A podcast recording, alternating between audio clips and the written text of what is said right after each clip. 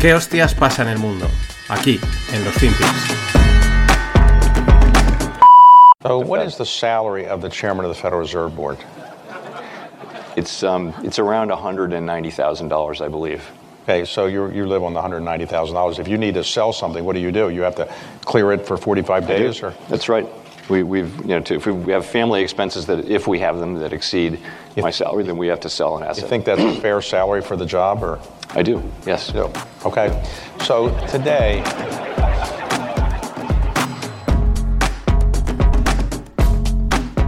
Hola, no financieros. Otro día más, otro FinPix más. Eh, aquí tenéis a Jerome Powell, eh, Powell y su pala de oro, preguntado por David Rubinstein. Y le pregunta que cuál es el salario del, eh, del presidente de la Fed. Y dice que 190 mil dólares al año. Eh, también le dice, oye, y si no llegas a final de mes, si tenéis unos gastos, ¿qué, qué hacéis? Dice, pues tendría que vender unos activos, ¿no? Para, pues para poder seguir viviendo, lo cual es llamativo, ¿no? Que no quiere decir que tenga problemas el señor Powell o que los vaya a tener, ¿no? Pero, pero me, ha llamado la atención. es como en tiempos de inflación es una de las cosas que, en teoría, cuando alguien no llega a final de mes, pues va a tener que vender los activos que tenga o tirar de ahorros, ¿no? Y lo está diciendo el presidente de la Fed. No sé si hay algún mensaje oculto, alguna indirecta o mera, es mera casualidad. Pero también le pregunta eh, Rubinstein si cree que su salario es justo, ¿no? Es fair. Eh, dice que sí. O sea, además lo dice bastante serio. Luego la gente se ríe. Yo creo que la gente cree que no es justo. Lógicamente, eh, con la importancia que tiene sus decisiones, con la importancia que tiene su puesto, pues, ¿quién cogiese esos 190.000? Pero quizás es verdad que, eh, pues, mm, quizás son escasos, ¿no? Para, para ser Estados Unidos y el presidente de la Fed, ¿no? Por eso la gente se ríe, pero él, ha contestado serio, que dice que le parece justo y luego pues sonríe, pues porque todo el mundo le sonríe. A mí, Powell, la verdad, me cae bien, me- no sé, mm, un tío que me cae bien. Quizás porque tiene una pala de oro y, y mola mucho, ¿no? Pero me parece, me parece serio. Otra cosa ya es que eh, pues las políticas monetarias sean las que sean, pero no sé hasta qué punto las decide totalmente él o, el, Deep State o quien mande ahí. Pero es que ayer hubo eh, reunión de la Fed, bueno, reunión, en, en- bueno, salió aquí a hablar, en fin, discurso de la Fed o charla de la Fed o comentarios de la Fed que hay cada dos por tres. Al final, si ya tampoco hay ninguna sorpresa, casi todas las semanas está saliendo o Powell o alguno a decir algo. Pero dijo cosas muy interesantes. La semana pasada se mostraba un poco más blando, no, no tan duro en cuanto a la política monetaria, y ayer mm, volvía a tirar, de, pues a apretar. ¿Por qué? Pues porque él dice que el, el- informe de los de trabajos que ha salido, ya, ya comentamos, muy bien, o sea, en, el- Estados Unidos está en mínimos de hace pues 50, 60 o 70 años de empleo, pues claro, dice que les ha sorprendido, que ha sido más fuerte, eh, los empleos están más fuertes de lo que ellos esperaban. Eh, más cosas, eh, que, ese, esa situación de que los empleos están fuertes, eh, pues lo que les hace pensar es que esto va a ser un proceso, este de, enfriar la economía, de bajar la inflación, de los tipos de interés, que va a ser un proceso mm, que va a tomar más tiempo del esperado, ¿no? Eh, bueno, no, no se, no se podía saber, ¿no? Eh, también confirma lo que, pues lo que aquí hemos estado diciendo, está diciendo mucho tiempo, dice, probablemente vamos a tener que seguir subiendo los tipos de interés. Eh, y lo que es quizás más grave, porque hasta ahora, pues lo que ha dicho, esto que he dicho era esperable y es lo lógico en base a lo que hemos visto, dice, tendremos que responder a los datos. O sea, es decir, no van a ir por delante, no piensan anticiparse a lo que suceda eh, para intentar contrarrestar. No, no, según vayan saliendo los datos, irán dándole, ¿sabes? Según venga la bola, le irán dando. Lo cual, eh, pues em- a priori parece un error, pero casi prefieren equ- equivocarse. Eh, decir, bueno, hemos ido activando, o sea, hemos ido respondiendo de una forma reactiva que tomar una decisión y luego que salga al revés y hay decir, ay, es que te precipitaste, ¿no? No quieren precipitarse, pero bueno, están contra la espada y la pared. Igual que, bueno, está pasando en todo el mundo. El otro día no sé quién veía de, que publicaba que estaban duplicando los salarios y estaban, eh, pues, desbordados, ¿no? Eh, en el caso de, de Japón, los, o sea, los, los precios de los, de los salarios han dado un salto y están en el mayor margen desde hace 26 años. O sea, el tema del empleo está disparadísimo en todo el mundo, súper fuerte. Y eso es por un lado bueno, pero por otro lado, eh, pues apunta a inflación, a inflación, y, y como no quieren inflación, pues tipos altos. Y es una pescadilla que se muerde la cola. Y claro, con esta situación, ¿qué tenemos? Pues eh, me encantan los palabras, hay que inventarse palabras, y como el mercado alcista, el de los toros, mm, pues no. El mercado bajista, el de los osos, mm, tampoco, pues entonces ahora es el kangaroo market, el mercado de los, de los canguros. Porque es un mercado, es una manera, me mola también. No, no, hasta ahora nadie se le había ocurrido esto. Para eso está Twitter, para eso están los medios de comunicación, para inventar, para definir el mercado lateral. Porque claro, teníamos el de los osos, ya sabéis que se le dice osos porque pegan el zarpazo hacia abajo, y toros porque pegan la cornada hacia arriba. Pero no había una definición del mercado lateral y ahora tenemos el kangaroo market. ¿De cuál eres? ¿Del toros, osos o del kangaroo? Los traders, traders son del kangaroo, porque es cuando pueden hacer ahí, eh, vamos, lo que, pues muchas, muchas especulaciones. Pero bueno, nos quedamos con ello. Y seguimos con los políticos americanos. Joe Tax Biden, eh, porque le encanta también poner impuestos a todo, como a la mayoría de los políticos que tenemos actualmente en el mundo y los que van a venir. Esto no va a cambiar. Todo lo solucionan con impuestos. Qué fácil es gestionar así cualquier economía, cualquier problema. Mm, Hay un problema eh, mm, ecológico, impuesto, ¿verdad? Hay un falta petróleo, pues impuesto. Eh, falta no sé qué, impuesto. Y ya está, y todo el mundo contento porque se cree que con ese dinero eh, se va a solucionar el problema. Pero es que vienen dos impuestos, según eh, nuestro amigo Joe Tax Biden.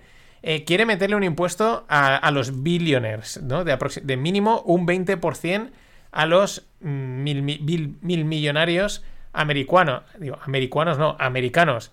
Eh, bueno, hay gente como Buffett que está bastante a favor de que se les cargue más, pero el problema es que lo que único que consigue es que se vayan a Puerto Rico o a Hawái o a cualquier sitio de estos donde seguro que tienen los propios americanos un, una exención fiscal, lo cual es otra pescadilla que se muerde la cola, es otra cosa que lo dices para, para que quede bien y ya está.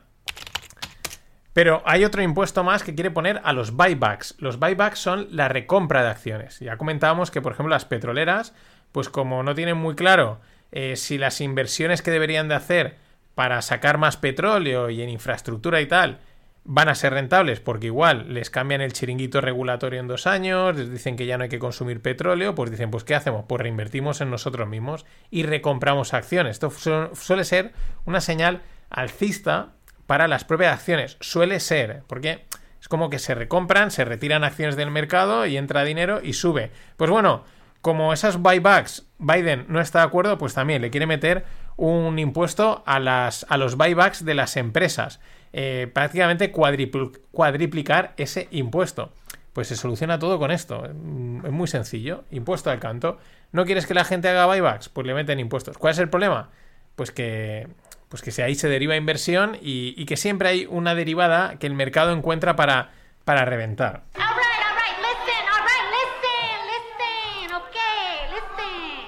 Matizo, no para reventar el mercado, sino para reventar el impuesto, ¿no? Para, para encuentra siempre ese, ese, sitio por donde colarse.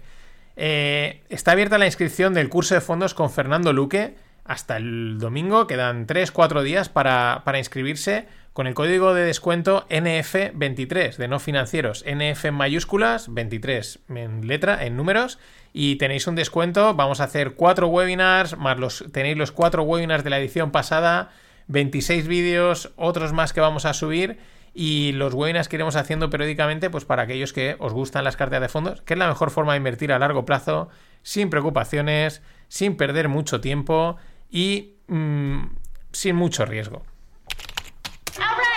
Me he equivocado de botón. Listen, listen.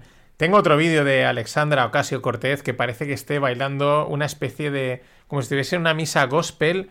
Eh, dando una chapa en un pues en un en el congreso en un sitio de esos eh, parece totalmente que está cantando una misa gospel a ver si eh, la semana que viene lo puedo meter porque hay semanas que me cuesta encontrar vídeos y hay otras semanas que tengo porrones de vídeos para poner como está siendo esta y bueno porrones esto es la noticia quizás probablemente una de las más divertidas de la semana, de las más curiosas. Acordaos que FTX es el, la petada, el Crypto Exchange que se fue al garete y recibió, eh, pues bueno, hizo muchas donaciones, sobre todo a políticos y al Partido Demócrata. Además, se encontraron diarios en los que se metían con Trump y tal. Bien, pues ahora, como claro, están en juicios, sé dónde está la pasta, etcétera, están enviando cartas. FTX está enviando cartas a los políticos, a los que les enviaron donaciones, para que devuelvan el dinero. Para decir, oye, ¿te acuerdas que te di un millón o quinientos mil o dos millones para tu campaña, pues por favor, me lo puedes devolver, que es que hemos tenido aquí unos problemitas, han pasado unas cositas aquí en las Bahamas y, me podrías devolver el, dinero. Yo no, o sea, imagínate el político, o sea, la partida de caja que debe de que cuando recibe una carta dice, por favor, ¿me puedes devolver el dinero que te doné para tu campaña? O sea, pueden estar aún riéndose. Esta noticia es de hace ya eh, tres, cuatro días. Y yo me imagino aún a los políticos en su despacho de Washington pero descojonándose, pero espera, vuélvelo a leer, sí, sí, que nos pide el dinero, y otra vez a reírse, y a reírse, y a reírse. Es acojonante. Yo no sabía que eran tan pollos estos de FTX. Pero pollos, pollos. Y otra noticia, hay más azúcar en el mundo del que se necesita. Esto eh, da para frase, para tacita de Mr. Wonderful, ¿no? Una cosa así, oh, qué bonito, ¿no? Que qué dulcorada es la vida. Hay más azúcar, azúcar del que, del que bueno, del que en teoría no hay que tomar porque dicen que el azúcar blanco es malo, etcétera. Bueno, toda esta historia, pero hay más del que se necesita. Sin embargo, siguen subiendo los precios. Esto es súper interesante porque son las típicas dinámicas del mercado rarísimas, ¿no? Cuando se ríen de ¿es el mercado amigos? Pues sí, es el mercado amigos y tiene unas dinámicas muy curiosas para hacer que haya más azúcar en el mundo del que se necesita, es decir, haya un exceso de oferta y sin embargo estén subiendo los precios. El segundo mayor productor es la India. ¿Y qué pasa? Pues que ha metido eh, prohibiciones, ha limitado las exportaciones, ¿no? Ha cortado cuánto se puede sacar. Por otro lado tenemos a Brasil que probablemente tenga, según dicen, una de las mejores cosechas de azúcar nunca por temas climáticos, pero por temas climáticos eh, eh, mm, tienen que, digamos, elaborarlo o producirlo, tratarlo antes de tiempo y entonces es lo que hace que el slot de salida, la, sí, la capacidad de carga para sacar ese azúcar se limita. Es como que tienen que competir para sacarlo pronto y entonces es, esa es la razón. Hay mucho azúcar, pero hay problemas de suministro, porque no hay capacidad para sacarlo todo, o por la razón que sea, por una cuestión temporal, o como en este caso, el, en Brasil, el mejor clima, o sea, no, el, el clima te permite tener una de las mejores cosechas de azúcar, pero el propio clima te obliga a tenerlo que procesar antes de tiempo y por lo tanto te genera un cuello de botella para poderlo sacar fuera. Es una cosa acojonante. En Europa se está importando azúcar porque es que eh, como ha habido una prohibición a un tipo de pesticida, pues también genera al final un cuello de botella en el tema del azúcar. Por eso digo que son unas dinámicas puras de mercado, de estas raras que a veces cuenta Soltan, aunque no habla de azúcar, pero habla de otras cosas, ¿no? De el chip que la fábrica que ha cerrado en tal parte del mundo va a acabar afectando a esta, etcétera. Pues este es un claro ejemplo. Hay más azúcar del, eh, del, que, del que se necesita, pero los precios siguen subiendo, lo que es un problema en cuanto sobre todo al, suministro, cómo entregar todo ese azúcar. De todas maneras, dicen que Tailandia puede eh, suplir ese problema de suministro eh, de azúcar. Y si hay exceso de azúcar, también hay, escasez de medicamentos. Creo que el lunes comentaba la escasez de Adderall que hay en Estados Unidos y los problemas que puede derivar en mucha gente que lo necesita pues para, para tratar sus enfermedades. Pero es que hay una escasez de medicamentos en Europa y la, la expectativa es que se ponga todavía peor. Sobre todo tiene que ver con los eh, medicamentos genéricos. ¿Por qué? por las regulaciones. Por las regulaciones. Es siempre lo mismo. ¿Qué han hecho las regulaciones? Eh, limitar la, no limitar la capacidad, sino que han fijado precios máximos a los, al, tipo de, medicamento. Como los precios han estado subiendo, pues eh, a, los, a las farmacéuticas y a los que hacen medicamentos empieza, no les interesa, no les interesa, no les interesa eh, producir más porque pierden dinero, no tiene, no tiene ningún sentido. Entonces eh, se, autogenera, eh, mm, intentando conseguir el, medicamento a buen precio para que todo el mundo pueda medicarse y metiendo esos topes al precio, lo que acabas generando es que nadie pueda medicarse porque hay un problema de... hay una falta de suministro. El ejemplo, poner uno de los ejemplos, en España. En España eh, la amoxicilina se, en el año 2003 genérica se le puso máximo precio de 98 céntimos de euro por 60 miligramos. En 2013 ese es el precio de 40 miligramos mm, y no ha cambiado. Por lo tanto, no es rentable. Y claro, pues al final tú qué vas a hacer? Mm, pues no producirlo. Es el, es el mercado, amigos. Y bueno, para cerrar, una noticia, bueno, pues una noticia así divertida. Elon Musk dice que él está trabajando 120 horas a la semana. Nada más y nada menos. Eso sale un promedio de trabajo de unas 17 horas diarias. Este tío también decía, eh, y, nos lo creemos, que, que él, le preguntaron si meditaba. Dicen, oye, ¿tú meditas? Dice, sí, trabajando. O sea, literalmente. Él, la cabeza le va a mil trabajando. Y yo ante estas 120 horas a la semana y Twitter, SpaceX, The Boring Company, lo de los túneles, eh, Tesla, más luego aparte trolear en Twitter, solo le puedo decir una cosa. Lo que decía Almeida en el mercado de Madrid. Poco me parece. Hasta mañana.